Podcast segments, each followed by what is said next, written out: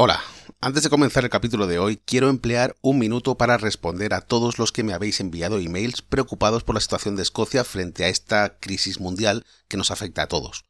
En primer lugar, os aconsejo que ante todo sigáis las recomendaciones de las autoridades sanitarias al pie de la letra. Da igual si me escucháis desde España, Latinoamérica o desde cualquier otro lugar, porque esto es algo que nos afecta a todos.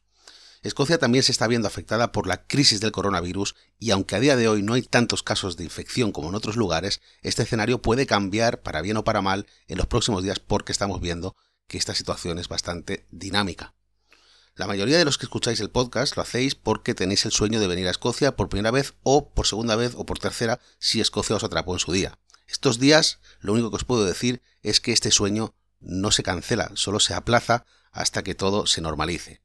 A los que habéis contratado vuestro viaje confiando en Mundo Escocia, el cual sabéis que yo mismo dirijo, os digo que en breve, esta semana, me pondré en contacto con vosotros uno por uno personalmente para ver la mejor solución para vuestro viaje. Si hubiese que cambiar las fechas no habría ningún problema, siempre atendiendo pues, a la evolución de los acontecimientos. Esto lo trataremos en persona uno por uno. Quiero deciros también a todos los demás que estoy a vuestra disposición para lo que necesitéis, ya que, bueno, pues en escociasinlímites.com sabéis que podéis encontrarme y sin ningún problema os responderé cualquier pregunta. Voy a seguir creando contenido para el podcast, Escocia sin Límites no va a parar, porque de alguna forma creo que es importante seguir creando contenido capítulo a capítulo, porque todo esto pasará, y cuando pase, pues está muy bien tener capítulos de cosas que podéis hacer en Escocia, porque quizá descubrís el podcast dentro de dos años y esto queda muy atrás en el tiempo. Quiero también mostrar mi apoyo a todas las personas afectadas por esta crisis y mi agradecimiento a todos los que están intentando frenar esta pandemia, haciendo especial mención al personal sanitario. Y bueno, dicho todo esto, empezamos con el capítulo de hoy, Escocia sin límites, capítulo 32.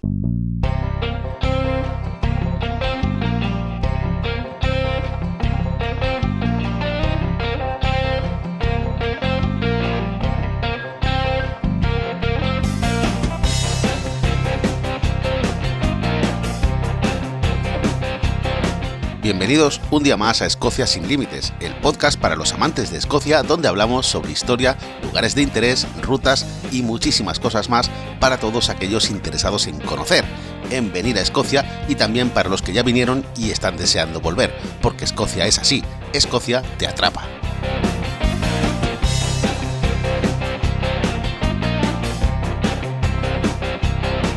Es lunes 16 de marzo de 2020 y yo soy como siempre Andrés Val, guía turístico Mundo Escocia y hoy os traigo un capítulo diferente, quizá un poco más corto, es verdad, un poco más corto de lo normal, pero voy a hablar en general sobre las excursiones de un día.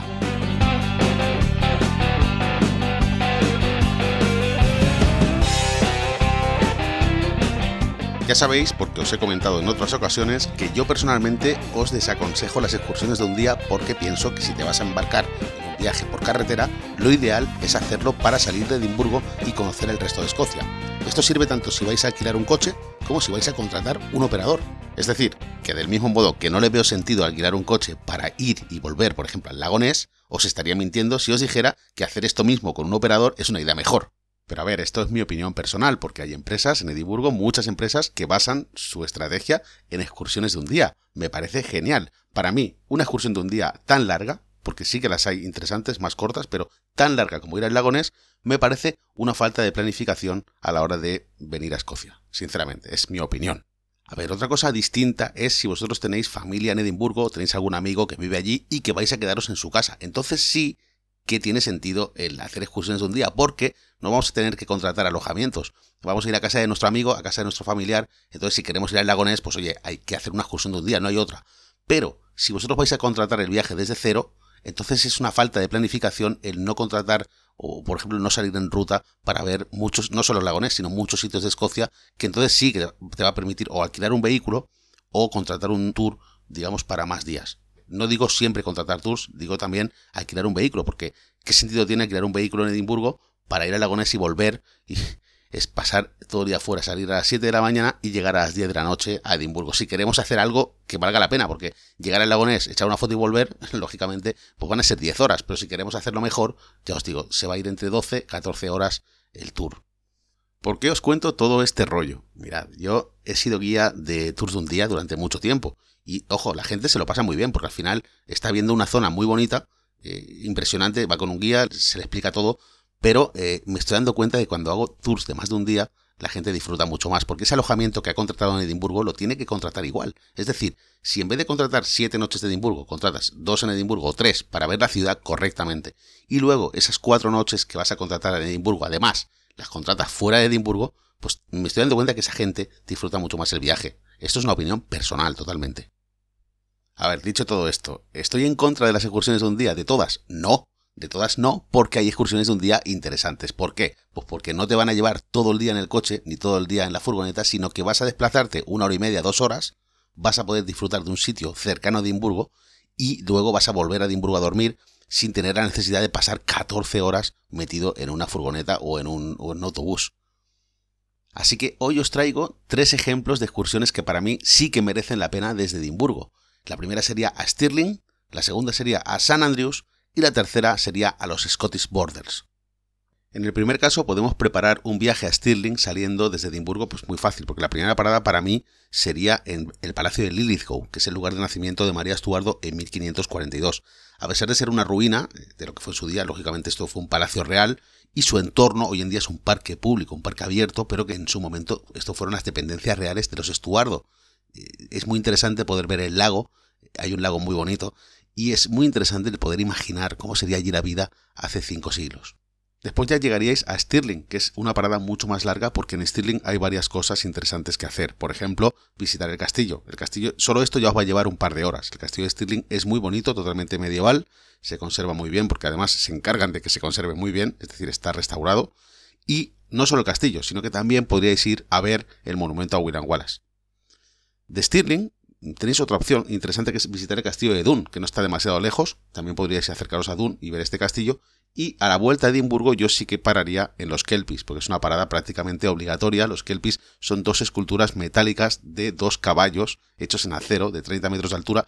Hablaremos sobre los Kelpis más adelante, pero es una opción porque os pillaría de paso en vuestro camino a Edimburgo. Y esta sería mi excursión de un día a Stirling. Realmente se pueden ver más cosas, claro, pero todo lo que estás viendo además es más tiempo en carretera y menos tiempo en los sitios. Por eso digo que las excursiones de un día pues tienen estas cosas, ¿no? Otra, otra opción interesante sería ir a San Andrews. En esta excursión desde Edimburgo, sin duda, la primera parada sería en South Queens Ferry para ver Fort Bridge. Hace poco hicimos un capítulo sobre Fort Bridge. Patrimonio de la Humanidad desde 2015 es un puente rojo muy bonito que une Midlothian con Fife. Luego ya la siguiente parada sería directamente en San Andrews, porque aquí también necesitamos tiempo para poder ver todo lo que hay que ver. ¿Qué hay que ver en San Andrews? Pues muchísimas cosas. La universidad, por ejemplo, es la más antigua de Escocia. Es muy interesante porque además es pública y se puede entrar a la mayoría de los campus sin ningún problema. Y es una universidad muy antigua que, de hecho, el miércoles hablaremos sobre la historia de San Andrews. Simplemente deciros que San Andrews tiene muchas cosas que ver. Universidad, campo de golf, catedral, incluso castillo. Entonces vamos a centrar el capítulo de miércoles histórico en San Andrews para que podáis entender un poco a qué me refiero. La tercera opción que os comentaba es visitar los borders. Y aquí no os voy a dibujar una ruta porque hay muchos sitios. Decir borders es decir una zona bastante amplia, pero es verdad que hay muchos pueblos muy bonitos, e interesantes, como por ejemplo Jetburg, Galashiels, Melrose, Peebles. Hay un montón de pueblecitos muy bonitos en esta zona que también tienen muchos castillos y muchos paisajes de quedarte con la boca abierta. No solo son Highlands, Escocia. Y además es que en los borders vais a poder ver el muro de Adriano, que es ese muro que los romanos levantaron para separar Britania de Caledonia. Es decir, Aquí terminaba el Imperio Romano, en el muro de Adriano, al sur de Edimburgo. Esto no es, este viaje no es demasiado largo, pero tampoco es que sea tan corto como el de Stirling. Es decir, el muro de Adriano está unas tres horas y media aproximadamente desde Edimburgo, pero hay gente que quiere venir a verlo. Hoy en día, lógicamente, queda una ruina del muro de Adriano, pero este muro lo levantaron los romanos y es un sitio muy interesante también para visitar. Aquí también podríamos incluir una visita extra en la parte este de Escocia, que no serían los bordes, pero ya sería volviendo hacia Edimburgo por la parte este, pues sí que podemos encontrar el Museo de la Aviación. ¿Y qué tiene de importante el Museo de la Aviación? Bueno, pues que tiene el único Concorde de Reino Unido. El Concorde, sabéis que es un avión que era supersónico y se sigue manteniendo en algunos museos. Pues el único en Reino Unido lo tenéis en el Museo de Aviación de Escocia, lo tenéis en la parte este. Y todas estas excursiones las podéis hacer o bien alquilando un vehículo o bien contratando un operador, porque no estoy diciendo que las excursiones de un día sean malas. Son malas si nos van a llevar 14 horas o en un autobús o en un coche. Esto ya queda dicho desde el principio, pero que quede claro. Entonces, todo esto podéis hacerlo bien con guía o bien por vuestra cuenta, como siempre, como, como todo lo que podéis hacer en Escocia, realmente es así. Y otro tour interesante que no se me olvide es el de Outlander. Si os gusta la serie de televisión de Outlander, hay muchas localizaciones de grabación cerca de Edimburgo, con lo cual esta excursión de un día también sería muy interesante, pues qué sé yo. Sería un tour de un día visitando castillos y ubicaciones de grabación que están relativamente cerca, como pueden ser Midhop, Calros, Aberdur, Dune, Linlithgow, Blackness, hay un montón. Eh, hay un montón de, sitios de grabación de Outlander que quedan cerca de Edimburgo, Falkland. Es decir, que hay un montón de sitios a los que podríamos ir en un día y aprovechar ese día para salir desde Edimburgo y volver a Edimburgo sin que nos llevara todo el día. Pues no me quiero enrollar más, hoy termina el capítulo aquí. Muchas gracias a todos en estos días difíciles también por escuchar el podcast y eh, bueno, pues deciros que estoy aquí para lo que necesitéis. Sabéis que me podéis encontrar en Escocia sin límites, arroba mundoescocia.com. Y el miércoles volvemos con nuestro capítulo histórico, esta vez en San Andrews. Ya veréis qué interesante. Bien, os dejo aquí y dentro de lo posible espero que paséis un buen día.